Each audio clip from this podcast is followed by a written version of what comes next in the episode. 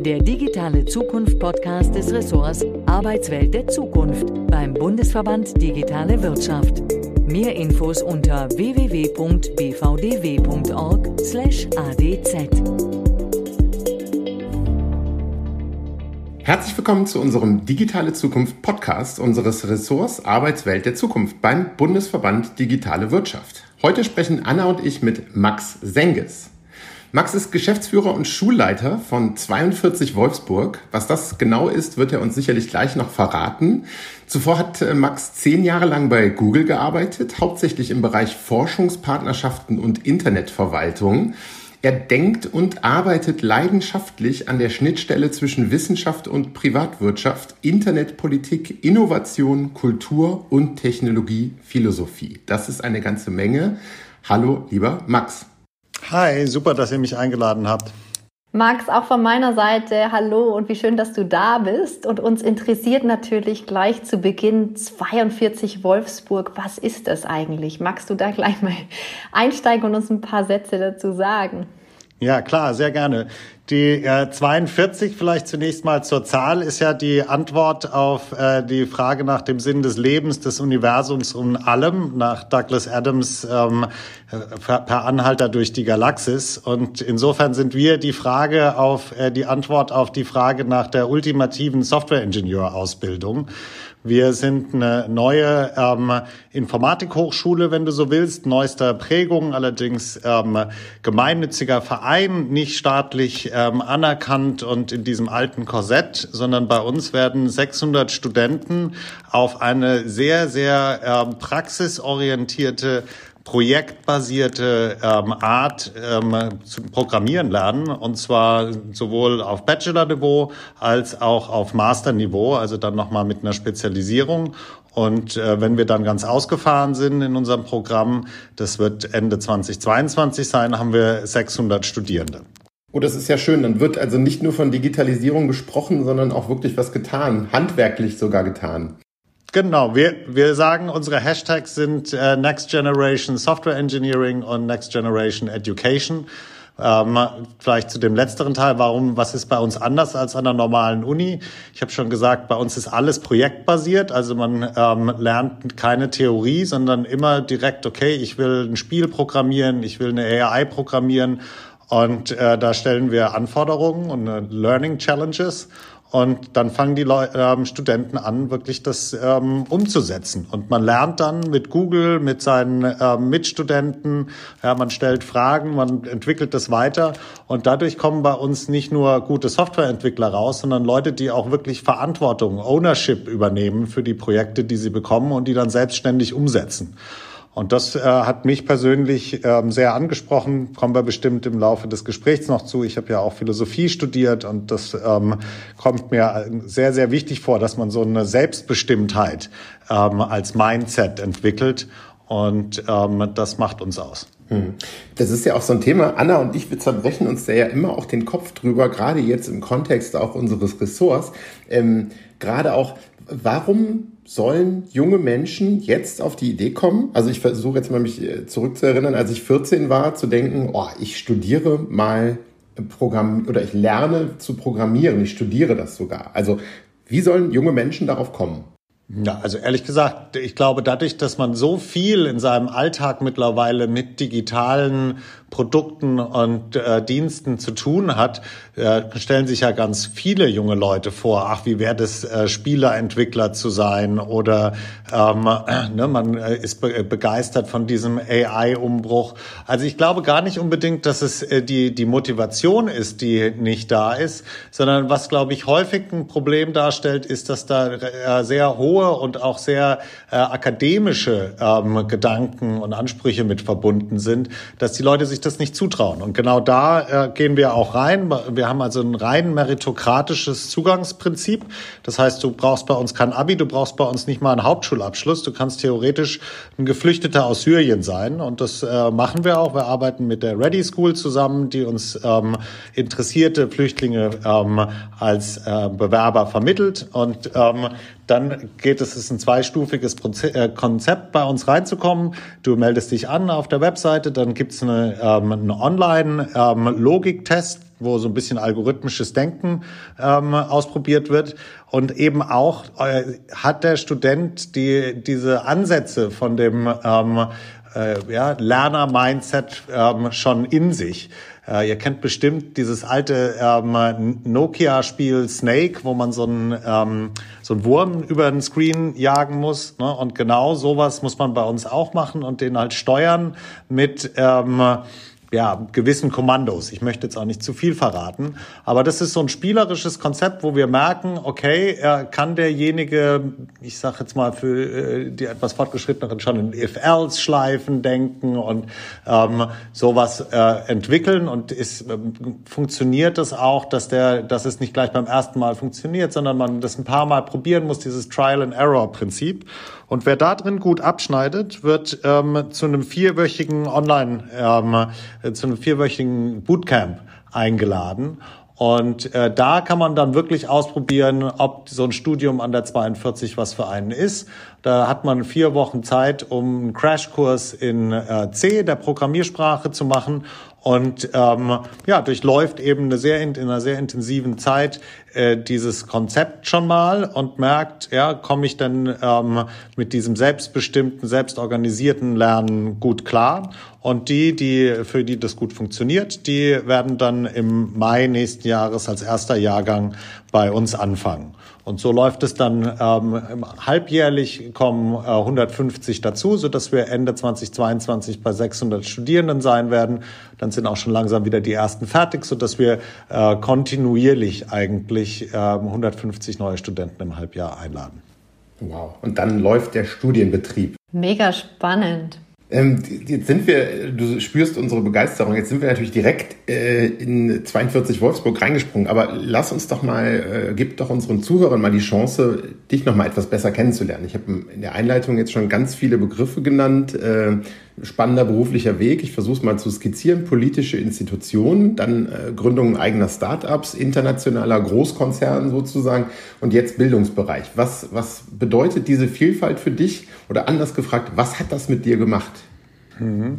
Also ich glaube, dass das Entscheidendste, was es gemacht hat, ist ähm, so ein äh, Mindset, ne? so eine ähm, äh, ja, Lebenswelt ähm, und eine Wahrnehmung bei mir zu generieren, die ähm, sich ehrlich gesagt sehr auf so das Humanistische ähm, bezieht, nämlich ja, was was macht denn eigentlich ein gutes Leben aus? Ja, das ist die Grundfrage, finde ich, die wir uns alle laufend stellen sollten, weil die kann man nämlich nur individuell beantworten, weil ein gutes Leben für dich ist anders als ein gutes Leben für Anna und als ein gutes Leben für ähm, mich. Und das heißt, wenn man diese Grundfrage stellt, äh, seit den Griechen schon ähm, zentral, dann ähm, kommt man dazu, dass zum Beispiel Digitales für manches ganz nützlich ist und die, die Lage verbessert, aber für vieles auch nicht. Also so eine ausgewogene, eine balancierte Perspektive auf Technik und Digitalität, auf ähm, internationales, ne, globales Denken ähm, im Kontrast zu dem sich einbringen in der Familie oder in der lokalen Nachbarschaft. Aber ich kann dir vielleicht noch mal ganz kurz das nachzeichnen, was du mit Schlagworten beschrieben hast. Also ich war 95 für ein Jahr in Kanada, in Toronto und ähm, da wird einigen einfallen, oh, 95 Toronto, das war doch irgendwie für das Internet ein entscheidender Moment. Da ist nämlich der Netscape-Browser äh, veröffentlicht worden und damit eigentlich das World Wide Web ähm, so wirklich zugänglich gemacht worden. In den Geschichtsbüchern steht immer, Mosaik war auch schon vorher da.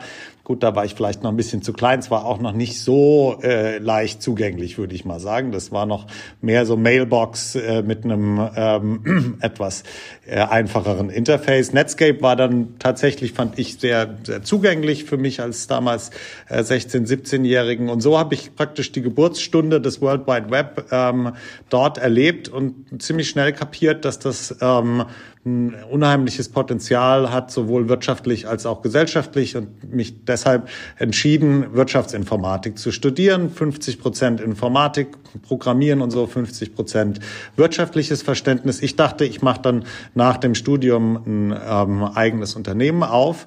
Das hat sich insofern verschoben, weil ich äh, als äh, Praktikum in ähm, dem Studium für ein Jahr nach China gegangen bin. Also ein halbes Jahr war Praktikum, ein halbes Jahr bin ich noch durch die äh, durch China dann gereist, ein bisschen Bergsteigen gewesen und so.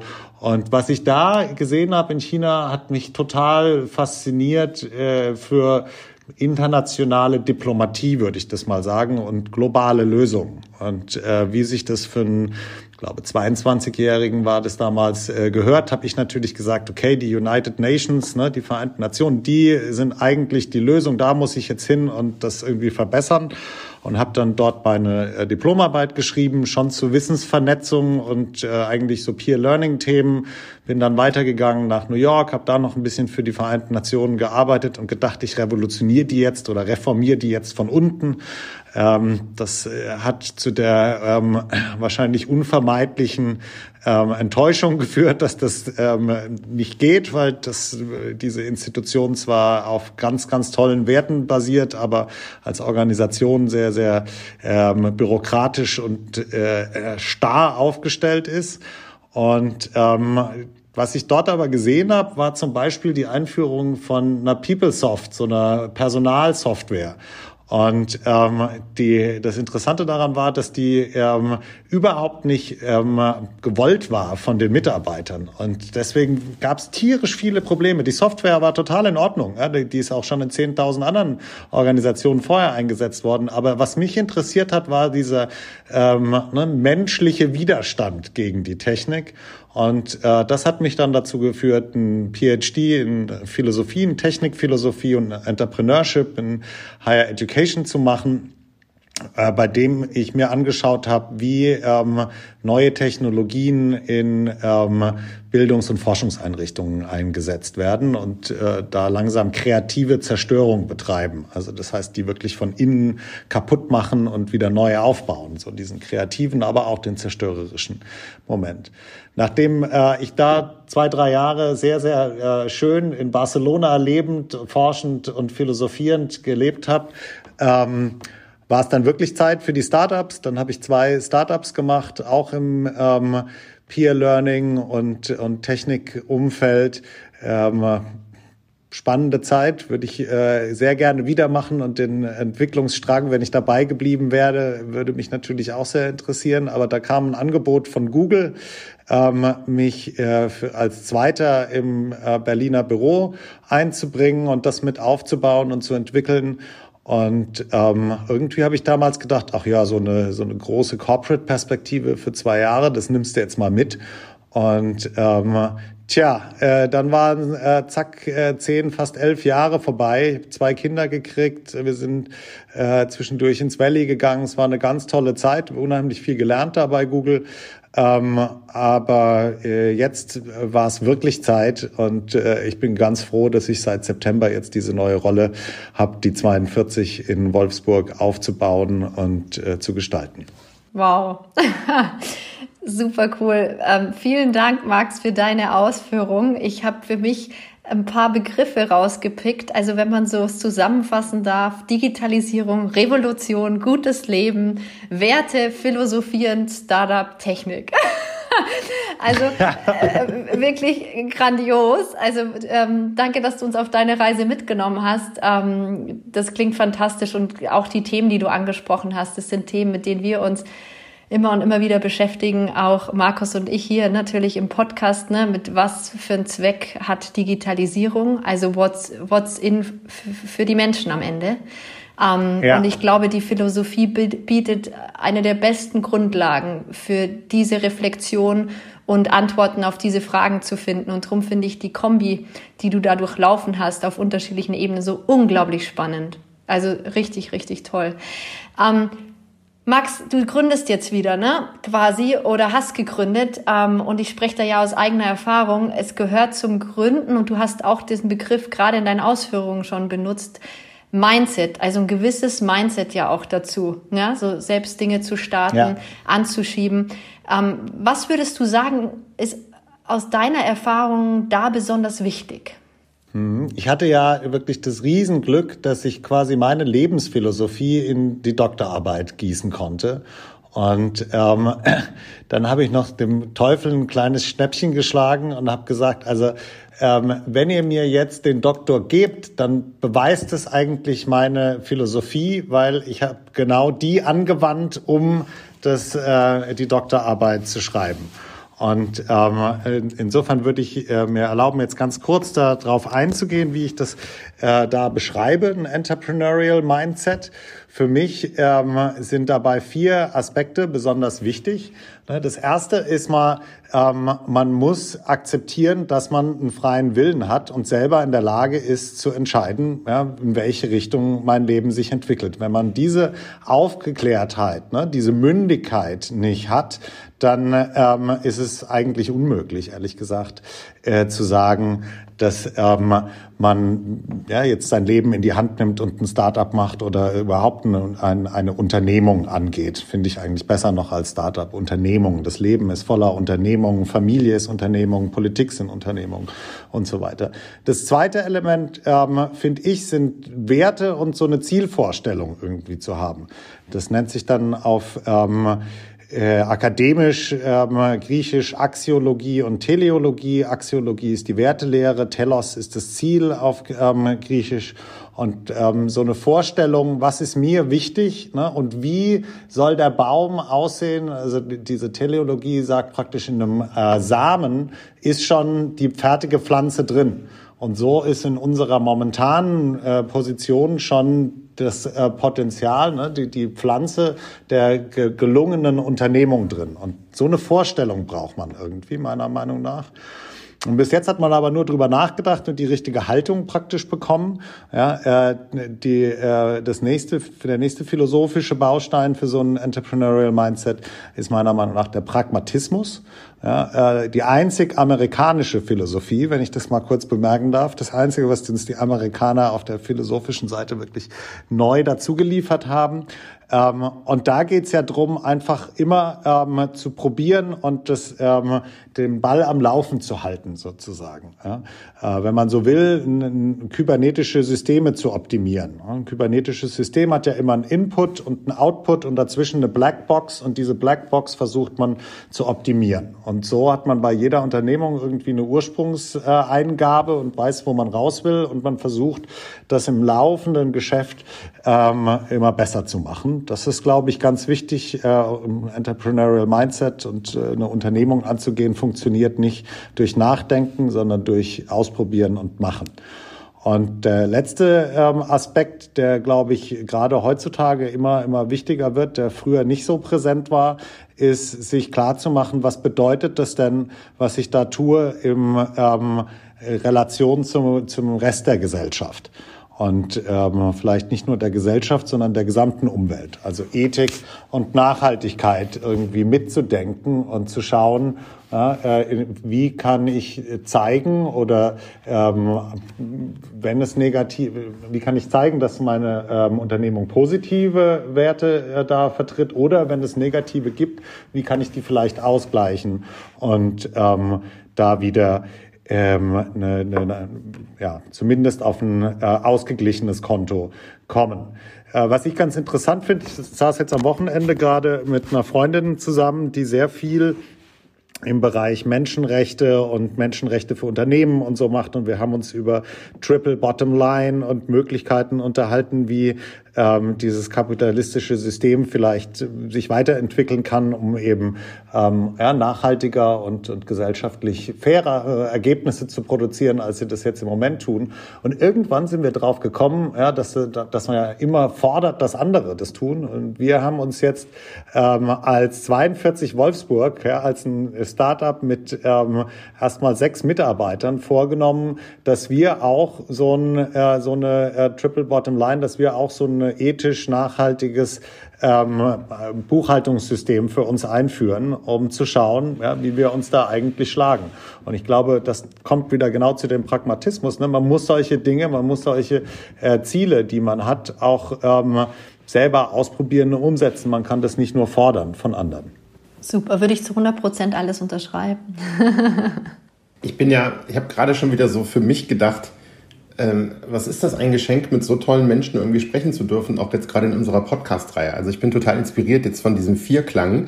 Ähm, was ich mich da frage, gibst du den, diesen Vierklang bewusst auch an die Studierenden weiter oder sagst du, oh, ich möchte jetzt hier nicht der Oberlehrmeister sein? Also äh, letzteres, ich will, ähm, will auf keinen Fall der Lehrmeister ähm, sein, der da ähm, dann irgendwie darüber lectured ne, und so einen Frontalunterricht macht. Dass ich das zugänglich mache, das auf jeden Fall. Aber ich glaube, dass beide Themen, ja, sowohl dieses Unternehmer, unternehmerische Denken als auch diese ethischen äh, Verantwortlichkeitsfragen. Das sollte nichts sein, was so nebenbei, äh, äh, Entschuldigung, was so in einem festen äh, Kurs ja dann einmal abgehandelt wird, vielleicht am besten sogar noch nur für die, die es interessiert, sondern das ist ja eine Haltung und eine Denke, die in der ganzen Schule, ja, wenn du da reinkommst, ähm, werden die Studenten schon aufgefordert, selbst Verantwortung zu übernehmen und ähm, entsprechend ne, die Governance mitzugestalten und ähm, unsere Praktiken mitzugestalten. Also es wird einfach überall Möglichkeiten geben, sich einzubringen und Verantwortung zu übernehmen. Eher so rum, als dass ich jetzt äh, von der Theorie, Theorieseite her ähm, da rankomme. Ich hoffe, ich werde es vorleben, ähm, aber der Ansatz ist wirklich ein, ein anderer.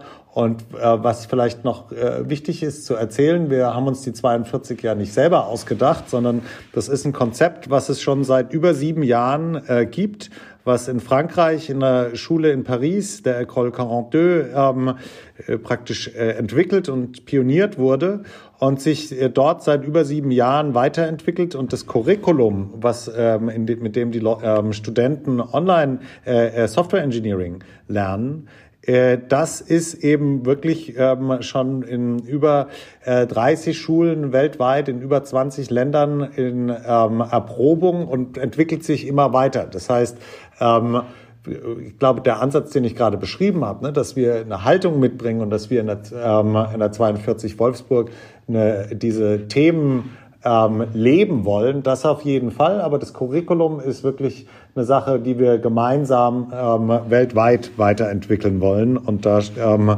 steht das Software Engineering im Vordergrund. Wenn wir jetzt mal so ein bisschen die Studierendenbrille aufsetzen, ähm, was sind denn deines Erachtens die wichtigsten Kompetenzen für die, für die Studierenden? Also ist es 90 Prozent Hardcore-Programmierung oder gibt es da auch noch andere Elemente? Es ist äh, sogar äh, eine ganz andere äh, Gewichtung, glaube ich, als du sie gerade genannt hast. Mhm. Denn ähm, also auch bei den Auswahlkriterien ne, gibt es eigentlich nur zwei. Das eine ist ähm, ein Growth Mindset. Es gibt eine, eine Stanford-Psychologin, Carol Drake, die hat ein sehr schönes ähm, Buch und Forschungsthema Growth Mindset oder ähm, ähm, Fixed Mindset. Und der Unterschied ist, die einen sagen, das kann ich nicht, und die ähm, mit dem Growth Mindset sagen, das kann ich noch nicht.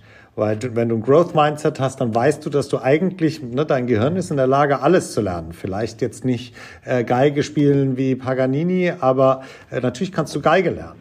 Und wenn, wenn das erstmal die Grundüberlegung äh, ist und man dann mit so einem Appetit zu lernen äh, durch die Welt läuft, dann ist man schon mal sehr, sehr gut aufgestellt, um in so einem 42-Kontext, in so einer 42-Pädagogik zu äh, studieren. Weil ähm, dann hat man selber Bock, die Sachen zu lernen und äh, man entwickelt sich sozusagen von in so einem Lernpfad von einfacheren Projekten, für die man ähm, Erfahrungspunkte, Experience Points kriegt, zu ein bisschen schwereren, zu noch ein bisschen schwereren, bis man dann irgendwann freie Projekte ähm, entwickeln kann. Und ähm, das äh, ist so der, der Grundgedanke. Und das Zweite ist, dass man wirklich äh, teamorientiert sein muss. Ich habe das Gefühl, äh, dass ähm, normale Schulsystem ist recht kompetitiv. Ne? Da geht's dann ähm, drum, wer ist der Beste in der Klasse und ähm, ja, wer kann eigentlich de facto am besten auswendig lernen und sowas reproduzieren dann in einem bestimmten Moment. Ähm, bei uns geht es viel mehr darum, dass man lernt, miteinander sich gegenseitig zu helfen, ja, Feedback zu geben und, ähm, und dann miteinander zu wachsen und Interessen zu entwickeln. Und äh, dass diese Teamfähigkeit ähm, und eben die Haltung ja, sind zwei Dinge, wo unsere Studenten, glaube ich, rausgehen und dann am Arbeitsmarkt auch äh, sehr erfolgreich sein werden, weil das ist, was da auch gefragt ist.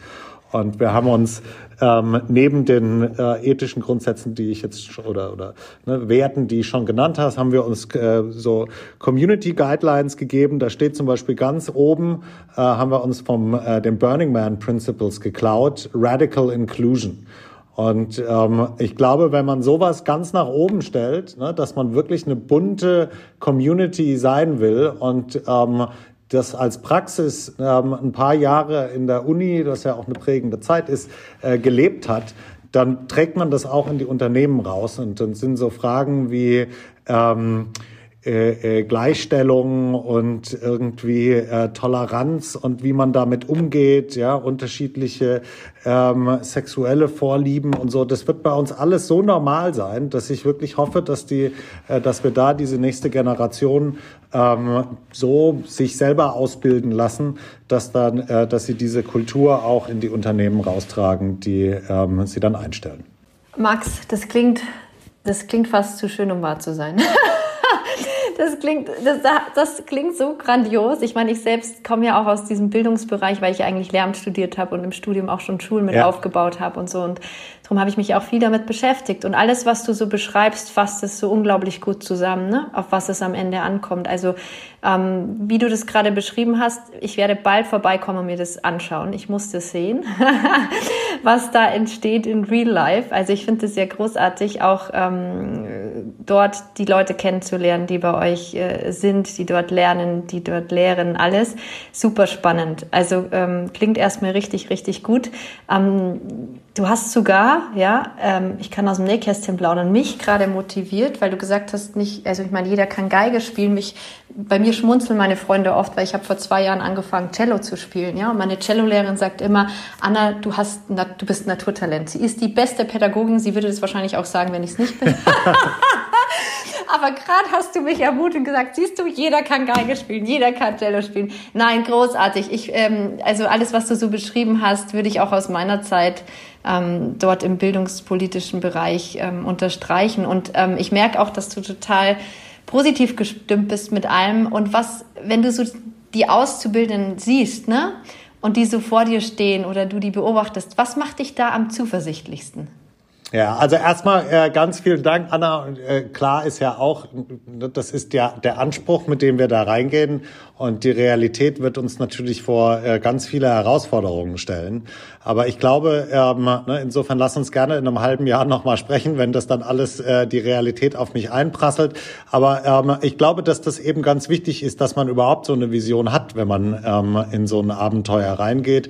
Und ähm, ja, da seid ihr alle herzlich eingeladen, vorbeizukommen, mitzudenken. Wir werden also wirklich auch ein sehr offener ähm, äh, eine sehr offene Institution sein, wo ähm, ja, alle möglichen ähm, äh, Stakeholder, Akteure, Interessierte reinkommen können. Wir haben ein Fab Lab, was zum Beispiel explizit auch offen ist für die lokalen anderen Hochschulen, für die Leute von äh, Volkswagen, die Interesse haben, sich äh, bei uns einzubringen, äh, für die lokalen Techies und einfach nur Interessierte. Ein Fellowship-Programm geht übrigens ähm, diesen Freitag, also morgen, los. Das heißt, ab morgen können sich ähm, Leute bewerben, bei uns ähm, als Externe reinzukommen und Forschungsprojekte zu machen, beziehungsweise bei uns mitzuarbeiten. Das vielleicht noch bevor ich auf deine Frage eingehe, was mich zuversichtlich macht ähm, mit den Auszubildenden. Und das ist tatsächlich ähm, äh, so eine Grundglauben. Es gibt ein ganz tolles äh, Buch vom äh, Rutger Breckmann, äh, im Grunde gut, kann ich also allen euren Hörern nur empfehlen. Das räumt nämlich auf mit diesem, ähm, ne, der Mensch ist des Menschen Wolf und wir sind alle irgendwie, wir müssen, äh, man muss immer aufpassen, ja, äh, weil äh, äh, ne, sonst wirst du abgezockt. Und ich glaube, wenn du mit so einem Gedanken durch die Welt läufst, dann ähm, passiert das auch. Ne? Das sind so self-fulfilling prophecies, beziehungsweise man, man kommt gar nicht, man hat gar nicht die vielen positiven Erfahrungen, die man hat, wenn man äh, das Gegenteil davon denkt, nämlich äh, eigentlich ja, gibt es eine positive Grundhaltung. Lass mich vielleicht eine äh, ganz schöne Anekdote erzählen, die ähm, mich vor Jahren schon äh, in diese Richtung hat denken lassen. Und zwar ist es ein Vergleich zwischen traditioneller Softwareentwicklung und ähm, moderner, ähm, ne, dem modernen Social Web und, und Open Source und so. Äh, und zwar äh, war der Vergleich, also diese klassische äh, Softwareentwicklung, die hat eigentlich so eine Denke wie Leute, die einen Geldautomat entwickeln wollen. Äh, die, die versuchen alle Möglichkeiten sich vorzustellen, wie jemand diesen Geldautomaten knackt ja, und bauen den dementsprechend ne, super schwer und äh, ja, abgeschlossen und so. Und äh, die neue Denke ist eigentlich mehr wie Wikipedia. Ja, da kann jeder editieren und theoretisch, ne, Wikipedia funktioniert ja bekanntlich äh, nicht in der Theorie, aber es funktioniert in der Praxis. Und das ist eigentlich so, wie wenn du im Restaurant sitzt, wo du also mit Waffen, ja, mit Gabeln und Messern, mit denen man sich theoretisch gegenseitig abstechen könnte, ähm, gemeinsam äh, zusammen ist und irgendwie auch noch ein gutes Gefühl dabei entsteht, ne? so eine Kaffeehausatmosphäre idealerweise. Und äh, es gibt keine ähm, Sicherheit, dass das nicht passiert. Aber äh, im Großen und Ganzen funktioniert es ganz gut. Und ich glaube, das ist ähm, eben die, die Denke auch, die ich bei den Studenten sehe. Ja, ich höre ganz viele Pädagogen, die sagen, ach ja, die Jugend, ne, die, die sind überhaupt nicht mehr richtig dabei und ich weiß gar nicht, was die für eine idealisierte Vorstellung von ihrer Jugend haben. Ja, ich glaube, jeder ähm, ist interessiert, wenn es spannend ist und ist äh, ne, abgelenkt und will lieber was anderes machen, wenn es nicht spannend ist. Äh, einer meiner Lehrer ist der, der Howard Reingold ähm, Mentoren und, und Rollenmodelle. Howard hat äh, in den 90er Jahren den Begriff ähm, Virtual Community geprägt, weil er mit so ein paar anderen Cyber-Hippies im äh, The Well hieß das rumgehangen ist und die haben sich da online getroffen und dieses äh, ne, diese sehr frühe Online-Umgebung für soziale Zwecke genutzt. Und äh, mit dem zusammen habe ich Kurse in äh, Stanford und Berkeley entwickelt und unterrichtet. Und irgendwann sind wir wirklich drauf gekommen, umso mehr Verantwortung wir den Studenten selber geben. Ja, umso mehr wir äh, sagen, du, also wenn ihr aufpassen wollt, ja, dann passt auf. Ähm, wenn ihr lieber an euren Devices rumdaddeln wollt, dann macht das. Ja, und das als Challenge gesehen, unsere Vorlesungen so interessant zu machen, dass das, ähm, dass die Studenten bei uns beziehungsweise hauptsächlich bei ihm waren. Ja, und ähm, das setze ich eigentlich so als den, den Anspruch dabei. Ich glaube, dass ähm, gerade Kinder, ich habe selber äh, eine sechsjährige Tochter und einen neunjährigen Sohn, die haben total Bock zu lernen, die sind total interessiert. Ja, wir machen das wirklich mit diesen ähm, ja, etwas starren und verschulten, sagt man ja auch so äh, landläufigen ähm, Lehrformen kaputt über Zeit. Und insofern gilt es mehr, das wieder rauszupäppeln. Ja, und ähm, da die ähm, den Trieb, den Lerntrieb ähm, wieder auf eine neue Art zu äh, füttern und auszubilden, dass die Leute Spaß dran haben, sich äh, selber auszubilden. Jetzt ist Schulbildung, auch Hochschulbildung ja sozusagen die Grundlage für eine funktionierende, gute Gesellschaft ich sage es jetzt mal sehr vereinfacht. Ähm, was sind denn aus deiner Perspektive so die Top 3 Chancen bzw. Potenziale, die du durch den Einsatz neuer Technologien für eben unsere Gesellschaft erkennst? Mhm. Okay, dann ziehst du es nochmal äh, ein bisschen raus auf so eine Meta- Ebene. Ich versuche es auf Meta zu beantworten und dann konkrete Beispiele auch zu geben. Also zunächst äh, finde ich ganz wichtig zu sagen, äh, dass äh, Technologie ist weder gut noch böse noch neutral. Ne? Das ist so ein, so ein äh, finde ich wirklich ein Irrglaube zu sagen, das ist eine gute Technologie, das ist eine schlechte Technologie. Eine Pistole kannst du sowohl äh, ne, dazu nutzen, um die Freiheit zu verteidigen, als auch um ähm, ganz schlimme Verbrechen zu begehen. Und so kannst du das eigentlich auf alle äh, Technologien einsetzen. Und ich finde, das ist auch, dass wir gar nicht jetzt so weit äh, irgendwie in, in utopisches Terrain gehen müssen, um zu sagen, ja, wo sehe ich die drei Chancen. Die meisten Potenziale sind eigentlich schon ganz klar ähm, irgendwo in Beispielen sichtbar und ähm, da, da würde ich gerne kurz drauf eingehen. Es ist, meiste hat damit zu tun, dass man ähm, sogenannte Allmendegüter im Deutschen, äh, im Englischen Commons schafft, also Dinge, die uns allen gehören. Zum Beispiel die Wikipedia ist so ein Allgemeingut, ne? da kann jeder nachgucken, kann jeder mitschreiben.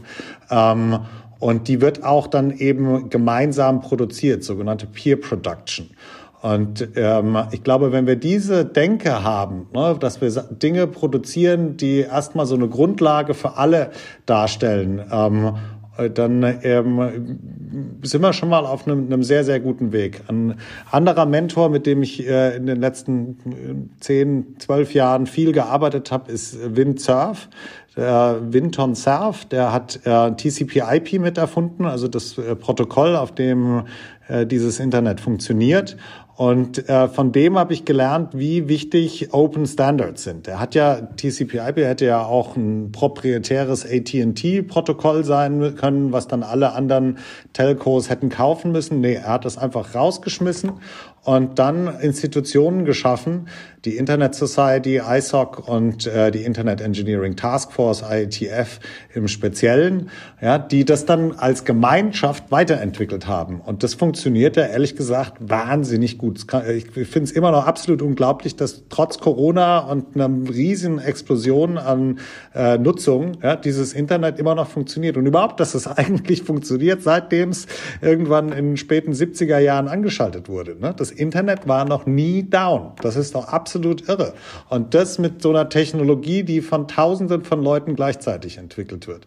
Also da sehe ich ein Riesenpotenzial drin in Open Standards, ähm, in Open Source ganz genauso. Ja, diese Idee, dass man Dinge gemeinsam entwickelt. Da möchte ich vielleicht noch mal zwei äh, konkrete Beispiele rausgreifen, wo ich Potenziale sehe, die noch nicht ge genutzt sind. Das eine sind äh, Open Educational Resources. Also warum zum Teufel ähm, benutzen wir nicht alle dieselben Mathebücher und äh, Englischbücher und haben dafür aber in diesen äh, ja, Büchern, ist ja schon ein ganz schön äh, oldschool Begriff, aber in diesen Lehrmaterialien dann die Möglichkeit zu sagen, ne, wir personalisieren das total für die individuellen Interessen von den Lehrern. Ja, ähm, der, der David Klett ne, vom Klett Verlag ist ein Freund von mir, mit dem habe ich mich da schon trefflich drüber gestritten, warum die immer wieder neue Schulbücher produzieren müssen, anstelle dass sie ne, die Verwalter von diesen ähm, Lernmöglichkeiten, ähm, Lernressourcen werden. Und da werden wir also in der 42 ähm, auf jeden Fall drauf setzen für die Teile, die wir selber entwickeln. Das, äh, die Lehrmaterialien von dem 42 Kerncurriculum sind leider von dem Konsortium verwaltet und nicht offen, aber das, was wir entwickeln werden, wird, äh, wird sehr viel, viel Offenheit mit sich bringen. Und das bringt mich auch zum zweiten Bereich. Ähm, wir sitzen ja in Wolfsburg und ähm, da äh, ist auch kein Geheimnis. VW äh, war maßgeblich an der Gründung von der 42 Wolfsburg beteiligt. Die unterstützen uns mit äh, 3,7 Millionen Euro im ersten Jahr und mit äh, ungefähr zwei Millionen pro Jahr dann in den Folgejahren.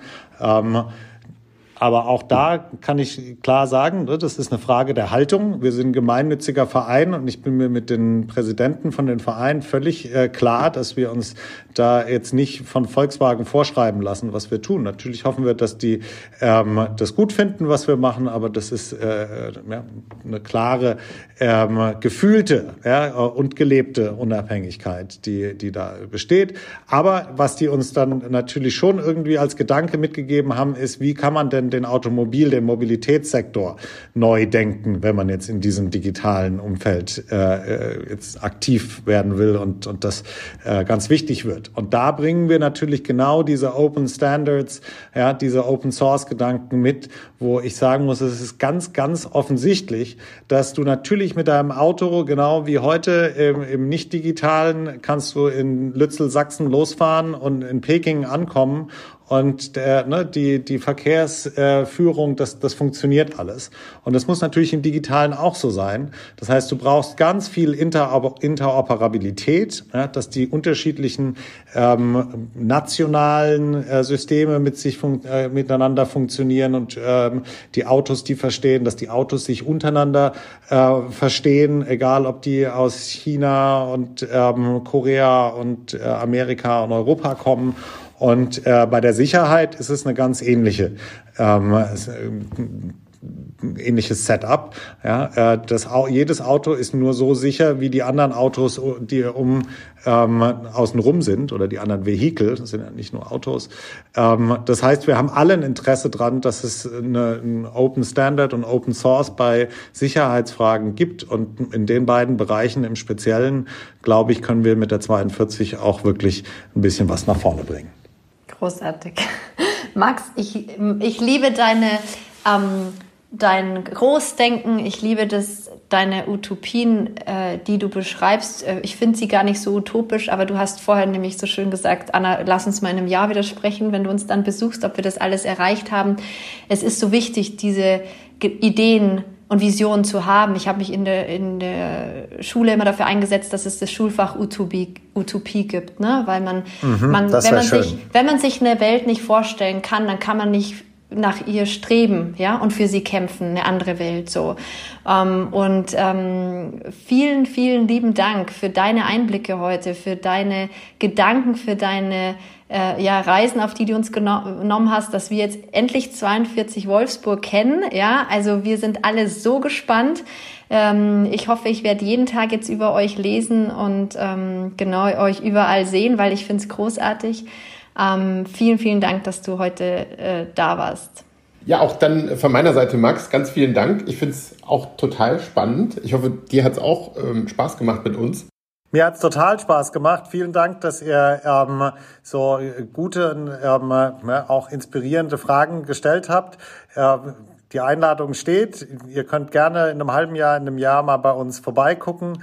Und ähm, wir werden auch schauen, dass wir immer mal wieder nach äh, Berlin kommen. An äh, all die Hörer da draußen, schaut doch mal vorbei auf 42wolfsburg.de. Vielleicht ist der ein oder andere ja interessiert, das Studium mit uns zu machen oder als Fellow einzusteigen. Wir suchen auch immer Unternehmen, die ähm, unsere Studenten dann als ähm, für die Praxissemester übernehmen. Es gibt nämlich zwei Praxissemester, äh, vier bis sechs Monate hättet ihr dann zuerst einen Junior-Programmierer, dann schon einen ziemlich ausgebildeten, ähm, spezialisierten Programmierer dabei. Also ähm, ich denke, es geht nur gemeinsam. Vielen Dank für das super Gespräch.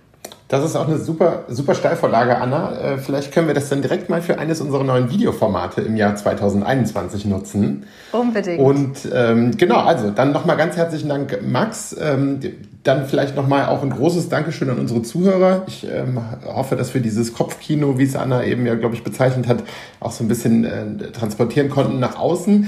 Ansonsten sind weiterführende Informationen, auch weitere spannende Podcasts, die wir bisher aufgezeichnet haben. Ähm, alles aus unserem Ausschuss Zukunft der Arbeit beim Bundesverband Digitale Wirtschaft unter www.bvdw.org slash adz zu finden. Danke nochmal an alle und bleibt gesund. Bis bald. Tschüss.